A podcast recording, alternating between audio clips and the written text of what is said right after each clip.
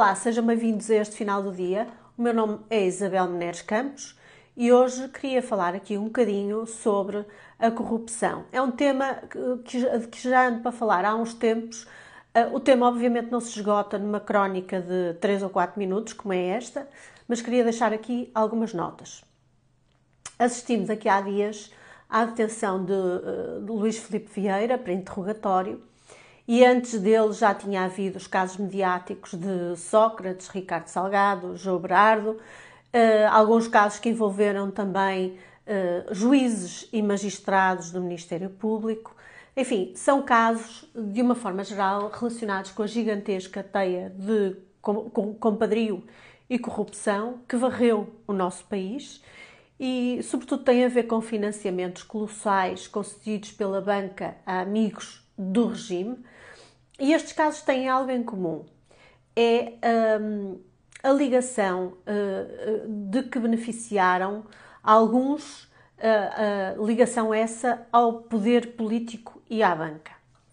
A percepção que temos é que, de facto, houve o fomento de políticas irresponsáveis que, inclusivamente, conduziram Portugal à bancarrota em 2011. Destes casos mediáticos, há uma coisa positiva que resulta: é que a justiça está a funcionar. Caso contrário, os casos não chegariam a tribunal. Uh, isto é muito importante porque nenhum país é competitivo com elevados padrões, elevados níveis de corrupção. Não há investimento estrangeiro num país altamente corrupto uh, e por isso é urgente libertar o país desta, deste flagelo que é a corrupção e lutar pela transparência e pela decência dos procedimentos da administração pública, dos concursos públicos, dos processos de atribuição de fundos estruturais, e agora vem aí um, um, bastantes fundos para distribuir, pelas instituições em geral, e há que atentar também nos conflitos de interesse eh, e na economia paralela, que são campos férteis para a corrupção. Ah, portanto, este é um problema muito abrangente. Há a pequena corrupção, a grande corrupção anónima, não individualizada, abstrata, que raramente é detectada, mas que tem custos relevantes para o contribuinte.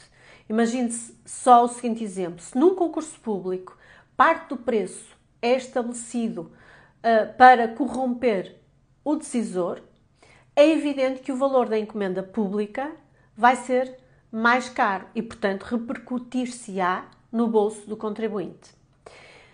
Paralelamente, há também aquela corrupção que resulta de relações estratégicas que permitem a gestão de informação útil para antecipar concursos públicos, influenciar decisões, aconselhar negócios, promover subornos, vender facilidades para contornar dificuldades e burocracias, enfim, o mercadejar de que falava o juiz de instrução no processo de Sócrates.